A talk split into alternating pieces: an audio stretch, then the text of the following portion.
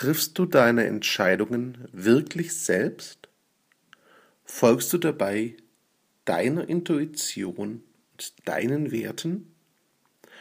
Oft sind wir der Meinung, eine Entscheidung zu treffen und merken dabei gar nicht, dass wir eigentlich nur den Meinungen, den Werten und den Vorgaben anderer folgen.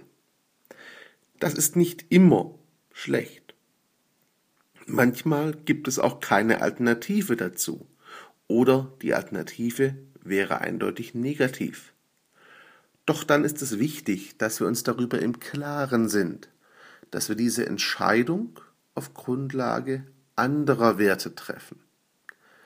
Denn grundsätzlich solltest du deine Entscheidungen selbst treffen, nach deiner Intuition und deinen Werten. Folge ihnen.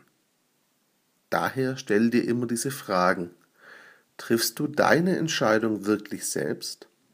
Und folgst du dabei deiner Intuition und deinen Werten?